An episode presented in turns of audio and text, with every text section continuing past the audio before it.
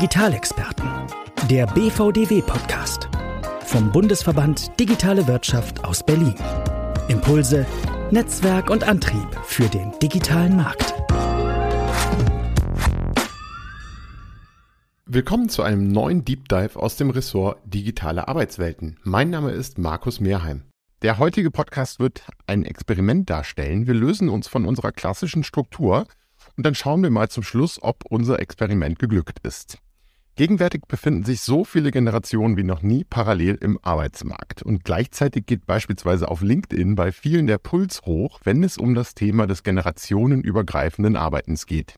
Die Babyboomer verlassen langsam aber sicher den Arbeitsmarkt und auf der anderen Seite übernehmen die Mitglieder der Gen Z inzwischen Managementaufgaben. Und nun höre ich schon wieder die Rufe, dass doch alle Generationen gleich seien. So viel ist sicher, es ist kompliziert und genau deswegen möchten wir in unserer heutigen Folge nicht übereinander, sondern miteinander reden. Und deshalb freue ich mich sehr auf die beiden Gäste. Sozusagen auf dem einen Ende der Altersskala befindet sich Raphael Gilgen. Rafa ist bei Vitra Trendscout für die Zukunft der Arbeit und in dieser Rolle setzt er sich täglich damit auseinander, wo wir morgen mit wem und vor allem woran arbeiten. Er ist wahnsinnig neugierig, sieht jedes Jahr mehr als 100 Unternehmen, Universitäten und Startups und äh, ja, er beweist gerade wieder, dass er sein Wissen sehr, sehr gerne teilt mit dem neuen Work-Panorama, mit dem er durch die Welt reist. Hallo Rafa, schönen guten Tag. Hallo und schönen guten Tag in die Runde. So, und dann sozusagen auf dem anderen Ende der Altersskala, wenn es diesen Begriff denn gibt, befindet sich Florentina Fuchs. Florentina arbeitet für die Deutsche Bank im Bereich Talent und Development. Und ihr liegen dabei besonders die Themen Kulturtransformation, Future of Work und ESG am Herzen. Gemeinsam mit Rafa hat sie Ende 2021 die Studie Rethinking the Future Workforce by Mapping Future Lifestyles veröffentlicht, und ähm, ja, in und außerhalb der Bank setzt sie sich unter anderem für unser heutiges Thema generationenübergreifendes Arbeiten ein und ist auch Co-Founder eines Netzwerks für Female Young Professionals. Hallo Florentina, guten Tag auch dir. Hallo, auch von mir Runde. Sehr schön. Zum Warmwerden würde ich euch bitten, zwei Fragen jeweils in aller Kürze zu beantworten. Wir starten mal klassisch Ladies First mit Florentina. Florentina, wie war dein erster Arbeitstag? Und wenn du die Chance hättest, was würdest du deinem jüngeren Ich vor diesem ersten Arbeitstag sagen? Ja, tatsächlich musste ich da direkt äh, sehr schmunzeln. Ähm, ich habe mich sehr, sehr gerne an meinen ersten Arbeitstag bei Adidas zurückerinnert. Ähm, als ich so die, die Rampe zum Eingang hochgegangen bin, das hat sich eigentlich eher angefühlt, als würde ich in eine Arena oder in ein Stadion reingehen am Headquarter in Herzogenaurach und da stand ganz, ganz groß auf einem Screen, Sport has the power to change lives. Und ich konnte mich damit von Anfang an eigentlich super gut identifizieren, ähm, so als ja Ex-Leistungssportlerin.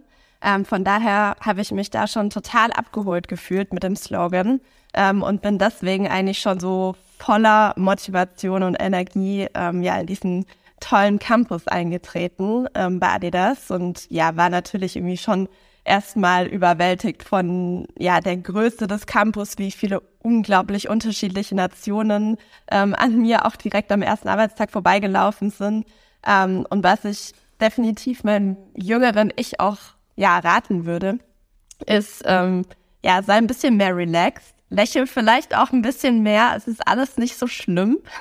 Im Gegenteil, äh, freue ich einfach drauf, sei neugierig und ähm, ja, es wird alles eh kommen, so, so wie es kommen soll. Sehr schön. Vielen Dank dir. Und Rafa, wie sah das bei dir aus? Wie war dein erster Arbeitstag? Und, und wenn du es könntest, was, was würdest du dir heute sagen, sozusagen vorher? Ja, das war eine Zeitreise. Das war am 1. August 1986. Da war die Welt im wahrsten Sinne des Wortes eine vollkommen andere wunderbar aufgeräumt, wunderbar langsam, wunderbar einspurig. Ähm, nee, das war ein relativ unaufgeregter Tag. Ich war ja immer einer, der mit wenig zufrieden war, bin ja einmarschiert in die Schreinerei, habe eine Schreinausbildung gemacht. Das war Urlaubszeit zu der Zeit. Ein Geselle war da, der Hans. Hab sofort Aufgaben bekommen, hab's arbeiten losgelegt und hab da gar nicht drüber nachgedacht. So war das damals.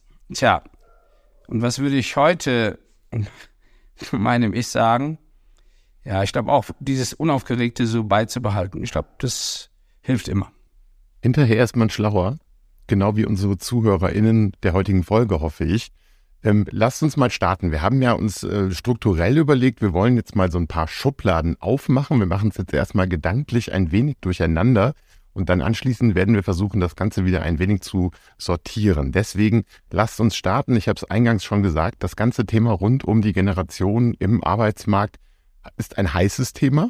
Und lasst doch gleich mal so starten. Was bedeutet eigentlich für euch der Begriff Generation und ähm, wie würdet ihr eure jeweiligen Generationen denn einordnen bzw. assoziieren?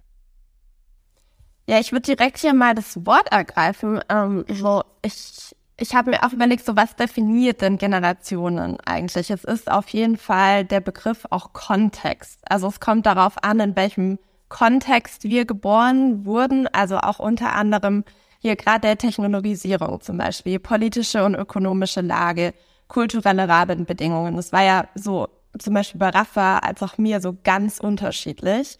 Ähm, so wenn ich jetzt gerade überlege, so es sind aktuell vier, manchmal sogar fünf Generationen noch in unserer Gesellschaft.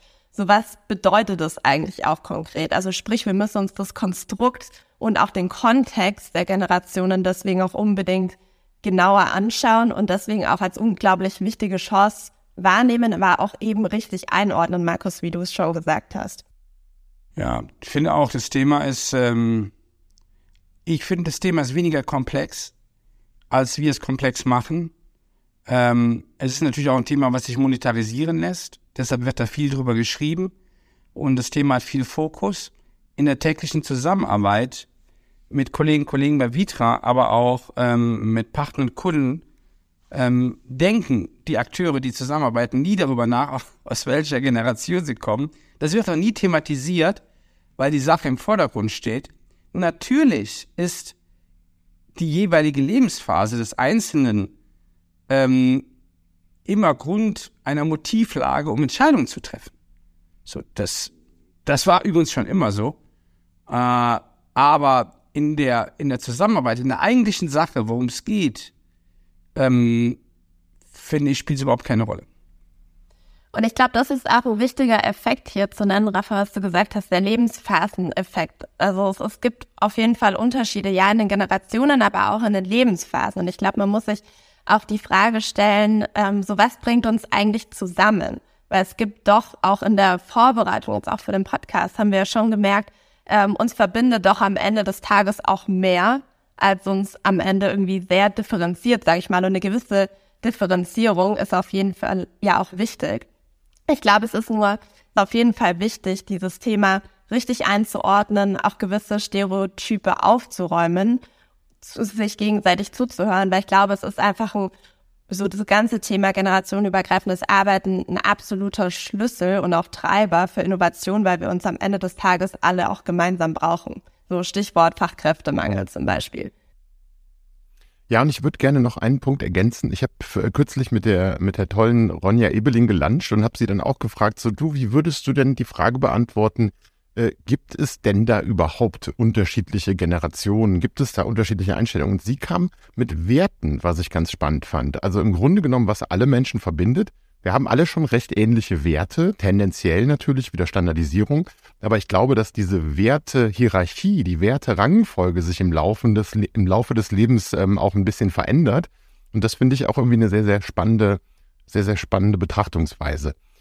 Lass uns mal weitergehen, weil ich, was ich nicht so ganz verstehe und das, das irritiert mich teilweise enorm, man muss sich nur mal LinkedIn anschauen, da flippen die Leute ja förmlich aus. Also dann kloppt die eine Generation auf die andere drauf, wenn es um dieses Thema geht. Und was ich, was ich gerne mal verstehen würde, vielleicht habt ihr eine Antwort darauf, warum ähm, ist so dieses generationenübergreifende Missverständnis äh, vorhanden? Auf der anderen Seite, Warum ist das so? Warum heizen sich dann auch die Gemüter so auf und welche Gefahr steckt denn auch da dahinter?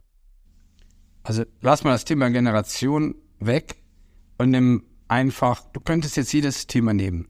Die Gesellschaft ist gerade in einer Phase einer etwas Orientierungslosigkeit und in dieser Phase könntest du jedes Thema nehmen, ähm, wo dann die Debatte sehr impulsiv geführt wird, bei Zeiten aus dem Ruder läuft der Sache nicht wesentlich dient. Ähm, und das erlebst du über alle sozialen Netzwerke. oder sozialen Kanäle, weil wir nur absolut denken können. Wir denken nicht in Graustufen. Und das kommt über unsere Konditionierung. Über, man hat sich mal entschieden, einen Glauben zu haben, römisch-katholisch, evangelisch, muslimisch, ungläubig, wie auch immer. Wir werden, wurden damals konditioniert, in ein Parteiensystem zu gehen, das entsprechend zu wählen. Und auch heute ist es so, dass man wenigen Farbfächern denkt, weil es auch gar nicht möglich ist, so zu wählen, by the way. Und weil wir das nie gelernt haben, in Zusammenhängen zu denken, ähm, ist dann einfach eine Position zu beziehen, das macht es einfach und dann drauf zu hauen. So. Und deshalb ist das so. Ähm, und solange der Nährboden noch da ist und die Leute sich daran nicht aufreiben und keine Langeweile entsteht, wird das so sein. Ob das der Sache dient, weiß ich nicht. Fairerweise muss man sagen, es sind natürlich immer sehr gute Stimmen dabei. Also richtig gute Stimmen, wo ich sage, wow, äh, da bin ich jetzt ertappt worden. Über diese Perspektive habe ich nie nachgedacht. Ähm, aber vieles von dem ist halt halt Trommeln. Ja, und vieles von dem ist auch direkt negativ konnotiert. Und ich glaube, da müssen wir auf jeden Fall aufpassen. Ähm, es geht nämlich schneller, als man denkt. Also es, es geht wirklich schneller, als man denkt, dass man in die Stereotypisierung fällt und in eine gewisse Schublade zwar aufmacht, aber auch direkt wieder zumacht. Ähm, zum Beispiel, als ich mir überlegt habe, so ich bin typische Gen Z, so was sagt man denn über uns als Gen Z? So, es kommt oftmals, ähm, so ihr wechselt oft euren Job, seid wenig beständig, wollt ständig etwas Neues, fordert viel, wollt auf Augenhöhe geführt werden, wollt vielleicht gar nicht mehr geführt werden, ähm, wollt euch selbst führen, wie auch immer. Und ich habe gemerkt, je mehr ja, Stereotype ich gesammelt habe, desto negativer wurden die auch teilweise. Und ich habe mir gedacht, wie kann das eigentlich sein? Also mir ist dabei eben selbst aufgefallen, dass, dass ich angefangen habe, vieles zu sammeln, was auch negativ konnotiert ist. Und dann habe ich mich auf der anderen Seite gefragt, hey, was ist das eigentlich, was uns verbindet, was uns eben an einen Tisch bringt? Und ja, das ist am Ende des Tages, wir wollen alle an, in der Wissensarbeit an, an was arbeiten, was Sinn macht, was uns Freude bringt, wo ich Montag früh oder wie auch immer starte und sage, hey, ja, das macht Sinn. Ähm, so, wir kommen gerne alle mit Kolleginnen und Kollegen zusammen. Also es gibt so viel am Ende des Tages, was uns eigentlich verbindet. Und ich glaube, da, da ist eigentlich so der, der Schwachpunkt, sage ich mal, dass man doch oft schnell in dieses negative Stereotyping verfällt. Naja, und hinzu kommt, glaube ich, also ich durfte vor einer Weile auch einen Vortrag zu diesem Thema halten. Ich glaube, dass beispielsweise auch die sozialen Medien wahnsinnig viel zu diesen Missverständnissen beitragen. Also wenn wir jetzt nochmal wieder ganz, ganz weit zurückgehen, wer konnte denn früher Zeitungen drucken? Das waren wahrscheinlich irgendwie White Old Men, sage ich jetzt mal ganz frech, ähm, die dann irgendwie in der Lage waren, im Grunde genommen einen Standpunkt, eine Meinung, eine Sichtweise oder wie auch immer äh, nach da draußen, nach da draußen zu bringen. ja, jetzt wird's heiß. Nein, aber ähm, wenn man jetzt heute mal schaut, äh, es gibt die jetzige Generation Z, die ist, die kennt gar nicht mehr das Medienverhalten ohne digitale Medien, was ja schon mal wahnsinnig beeindruckend ist. Das heißt, die sind nicht analog sozusagen, werden diese Menschen groß. So, und da kommt natürlich jetzt hinzu, wenn da irgendwo ein Misston besteht oder irgendwie eine, ja, soll ich mal sagen, eine Dissonanz zu einem bestimmten Thema, dann ist die Möglichkeit, das Ganze nach außen zu tragen und dann auch über diese Masse, über die Multiplikation im Grunde genommen wieder viel, viel mehr Menschen damit zu erreichen, ja auch eine ganz andere, als es vielleicht früher der Fall gewesen ist. Also wie gesagt, ich glaube, es ist jetzt eine hehre Mehrheimsche These, aber ich glaube schon, dass das ganze Medien- und Sendethema einen großen Einfluss darauf hat. Und jetzt haben wir dich sogar dabei ertappt, dass du gerade auch in die Falle der Stereotypisierung getreten bist.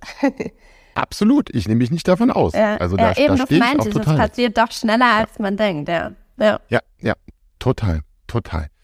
Ähm, sag mal, wenn wir, wenn wir mal gedanklich weitergehen, ähm, den Begriff älter werden, ich finde, da hing, früher hing da so ein grauer, böser Schleier irgendwo da oben drüber. Und heute gibt es irgendwie, sind alle total modern und es gibt noch sehr, sehr hippe, ältere Menschen auch sozusagen. Die Menschen werden auch immer älter, ist ja auch super, also auch dank des medizinischen Fortschritts etc. Aber um jetzt auf den Punkt zu kommen, warum wird diesem Thema älter werden inzwischen eine völlig neue Bedeutung zugeschrieben? Ja, warum wohl? Weil man damit Geld machen kann. Du packst einfach ein Thema an, entdeckst den neuen Konsumer, der nicht für seine Kinder und seine Enkelkinder spart, sondern der sich ein großes Wohnmobil kauft und alles raushaut. Das war jetzt ein Scherz. Aber warum entdeckt man die? Ja, das ist Marketing, weil es erstmal eine Zielgruppe ist, ähm, die man wirklich monetarisieren kann. Ähm, Die Golden deshalb Age. kommen die vielleicht ins Sportliche. Andererseits wollen ja, also älter, älter werdende Menschen, da gehöre ich auch zu, die wollen ja nicht wirklich alt sein. Weiß gar nicht, ob das so sein kann, aber jetzt, ähm, ähm, und, und, und vielleicht hängt das dann damit zu tun, dass man da dieses Fass nochmal aufmacht.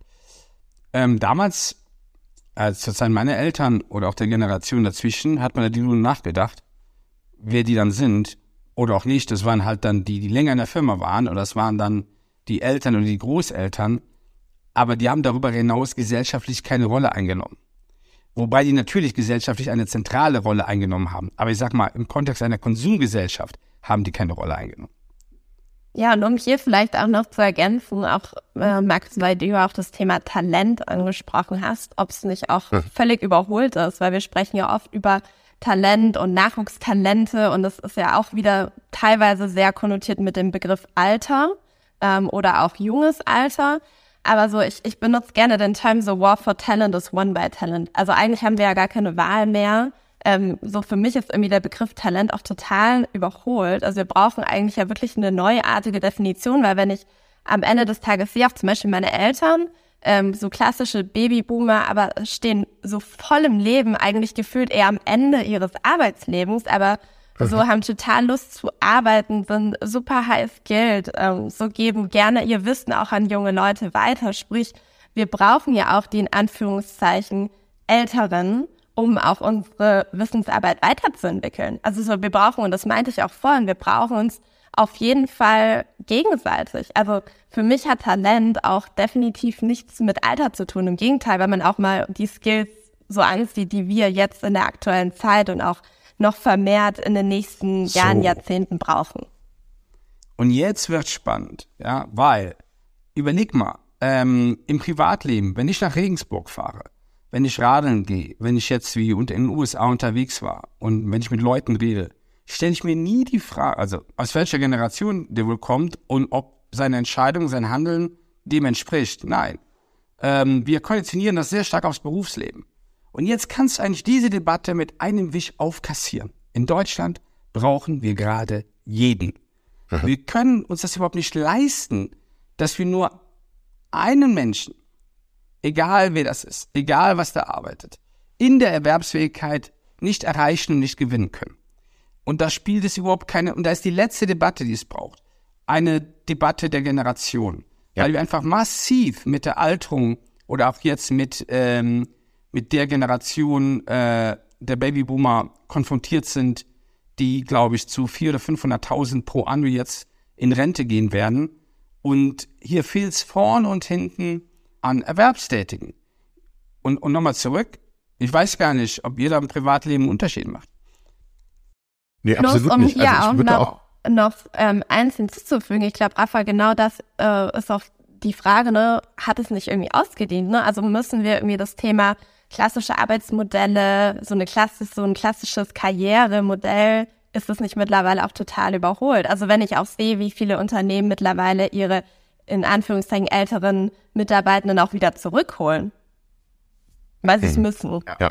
Ich habe da drei Gedanken dazu, weil ich finde, Florentina, du hast eben den Nagel auf den Kopf getroffen. Es wird automatisch immer Talent mit jungen, frischen Menschen verbunden, was ich total bescheuert finde. Und ein schönes Wie Gegenbeispiel bei der ist, Nationalmannschaft. Richtig, genau. Bosch hat, äh, genau, Thomas Müller würde auch keiner mehr als Talent bezeichnen. Aber ähm, äh, wenn man mal überlegt, Bosch hatte, Bosch hatte vor ein paar Jahren äh, mal ein Programm gestartet, was ich super spannend fand. Die haben sozusagen Menschen, die schon ähm, in die verdiente äh, Rente sozusagen gegangen sind, äh, wieder reaktiviert, um dann einfach den jungen Menschen wiederum zu zeigen, wie so eine Maschine bedient wird, wie irgendwie technische Zeichnungen äh, funktionieren oder sonst irgendwas. Also ein ganz, ganz spannendes Ding. Und ich würde jetzt gerne mal auch den, die Brücke nochmal schlagen, weil das fand ich auch eben spannend, Rafa, ins Private.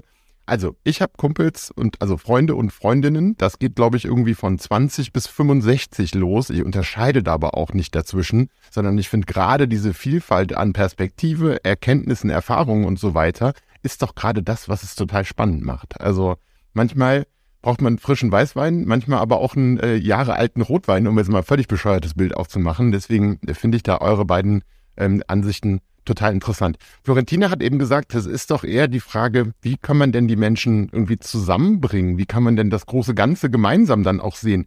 Mal blöd gefragt, welche Ansätze gibt es denn da, Generationen zusammenzubringen? Habt ihr, habt ihr Beispiele dafür? Ja, um da auch mal anzuknüpfen, ich hatte ja auch vorhin auch schon angesprochen, so dass für mich schon ähm, Generationenvielfalt unter anderem auch ein Schlüssel oder ein Treiber auch für Innovation und auch wenn wir das auf jetzt die Organisationsperspektive auch mal spiegeln, eigentlich auch der Schlüssel für eine wahrhaftige lernende Organisation ist. Also sprich, was will ich damit sagen? Unternehmen müssen sich eigentlich auch darauf einstellen, die Bedingungen zu schaffen, dass wir generationenübergreifend miteinander lernen, miteinander experimentieren, wie auch immer. Und den Kontext dafür schafft die Kultur. Und dafür vielleicht, weil du auch gefragt hast, Markus, nach einem konkreten Beispiel. Ich würde da auch mal weg von der, ja, sehr Business-Perspektive. So, ich war neulich in Berlin ähm, und habe da eigentlich so an zwei Orten so richtig gespürt, wie es funktioniert hat, Generationen zusammenzubringen. So, das war einmal im Humboldt-Forum und einmal ähm, im Hamburger Bahnhof. Ähm, also okay. Kunst- und Kulturstätte. Und ich habe gemerkt, so beide Orte sind Ort des Ausprobierens, die Architektur schafft die Verbindung, es ist ein Ort der Interaktion, so das Raumgefühl lässt zu, dass verschiedenste Generationen ins Gespräch kommen, gemeinsam Dinge ausprobieren, ähm, so ein, ein Ort des Lernens einfach. Und man hat gemerkt, so es funktioniert. Also so diese, ja, dieser Ort als verbindendes Glied hat funktioniert, dass verschiedenste Generationen dort gerne Zeit verbracht haben. Und jetzt ist die große Zauberfrage. Super Beispiele. Was macht diese Orte aus? Es gibt etwas, und das ist ähm, im wahrsten Sinne des Wortes generationsübergreifend. Du hast vorhin was von Werten gesprochen. Es gab immer diesen Werteindex, der in Deutschland abgefragt wurde. Der ist in weiten Teilen zu 70 Prozent generationsübergreifend. Ein anderes tolles System ist von diesem Guido Bayer aus Bonn, dieses Human Needs Set, vielleicht kannst du das auch in den Show Notes verlinken auf seine, auf mhm. seine Seite.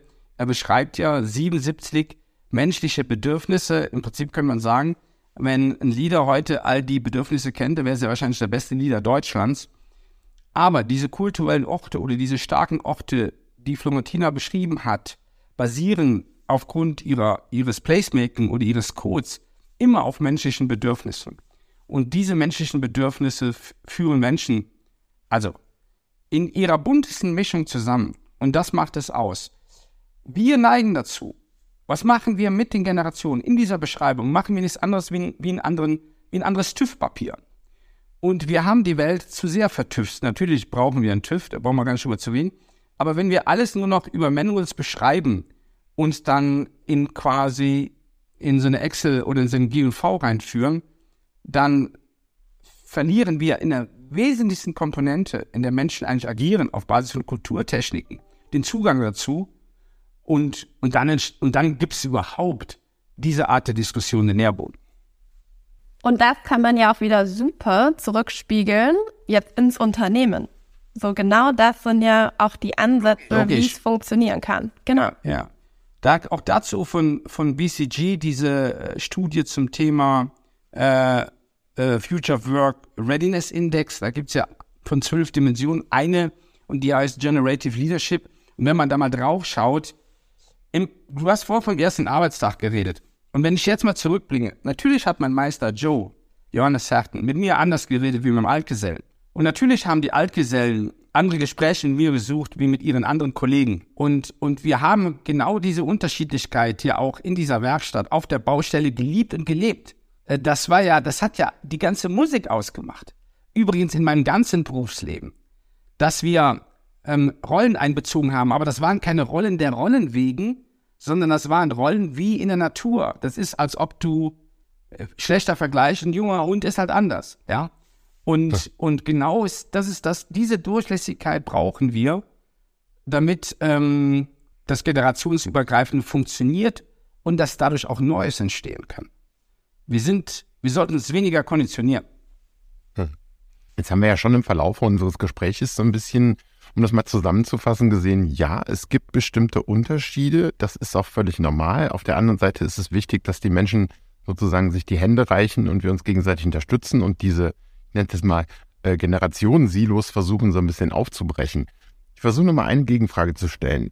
Braucht es nicht doch vielleicht irgendwo so eine gewisse Gruppen, Gruppenmentalität, Gruppenzugehörigkeit oder man könnte auch sagen Generationencluster? Also braucht es das nicht alleine aus Identifikationsgründen? Ja, Definitiv, ja. Ja, ja. ja. Und das, was Rafa auch meinte vorhin, das, es wird ja oftmals immer so negativ gesehen, aber es muss ja nicht immer nur negativ gesehen werden. So, warum habe ich ein ähm, Netzwerk für Female Young Professionals mitgegründet? Einfach genau aus dem Grund, weil ich mich gerne mit Gleichgesinnten austauschen möchte über die Herausforderungen, die vielleicht wir als diese spezifische Zielgruppe haben? Oder warum gibt es denn ähm, im Marketing gewisse Target Groups? So, es macht auf jeden Fall mhm. Sinn, gewisse Gruppen zu bilden, um eine Zugehörigkeit zu finden. Aber ich meine, es schließt das andere nicht aus, dass diese Gruppen immer wieder durchmischt zueinander finden. Ja, ja, sehe ich genauso. Und auch das ist ja toll, dazu kann ich mich ja aktiv entscheiden. Im Privatleben hast du auf jeden Fall die Auswahl, mit wem du Sport machst, was du wie du tust. Im Berufsleben zum Glück nicht. Da, äh, da geht es auch gar nicht um Auswahl. Nichtsdestotrotz schätze ich auch der Arbeitsumgebung, wo ich halt einen bunten Blumenstrauß an Kolleginnen und Kollegen habe, die mir immer wieder neue Perspektiven aufzeigen, wo ich sage, boah, da hast du gar nicht drüber nachgedacht. Hm.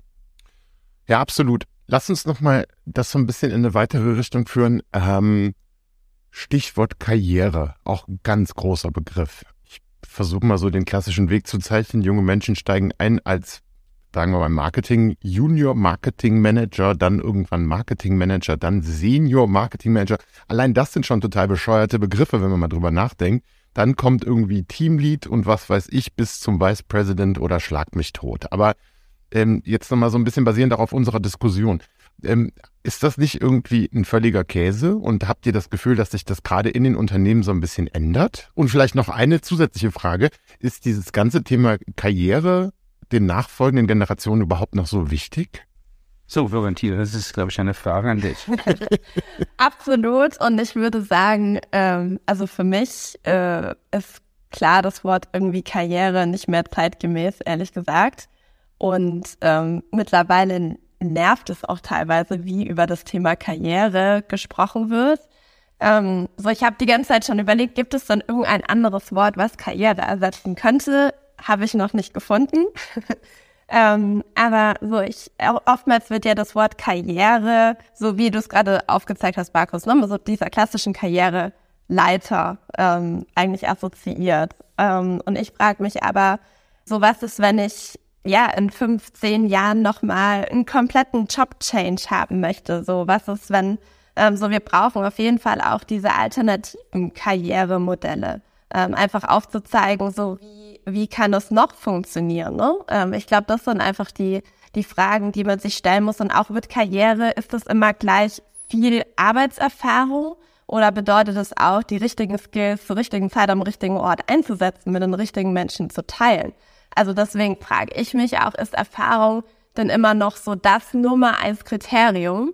Und warum werden wir jüngeren Generationen dann aber oftmals doch noch belächelt, wenn es um das Thema Karriere geht? Weil es heißt, ja, ihr braucht ja noch irgendwie länger, so bis ihr dann die Karriereleiter XY dann so erreicht habt.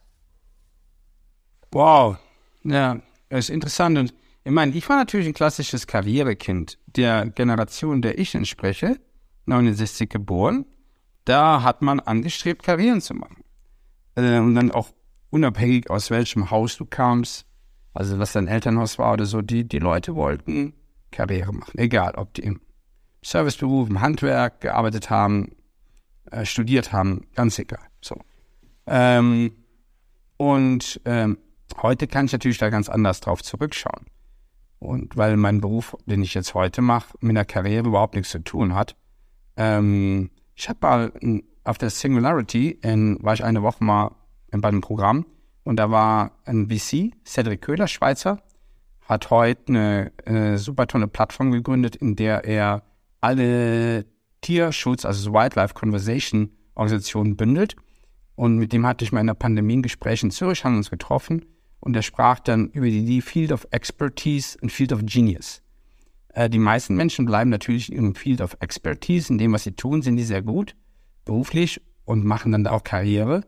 Ich hatte das größte, große Glück, vor neun Jahren diesen Field of Genius zu finden, also einen Beruf zu finden, der jetzt nichts mit einer klassischen Karriere zu tun hat, aber der eins zu eins zu mir passt. Und seitdem habe ich für mich zumindest diesen Begriff Karriere aus meinem Kopf gestrichen, weil es eher ein sehr natürliches Wachstum ist, ja, oder etwas sehr Natürliches ist, ähm, wie, wie, wie die Aufgabe, die ich habe, funktioniert.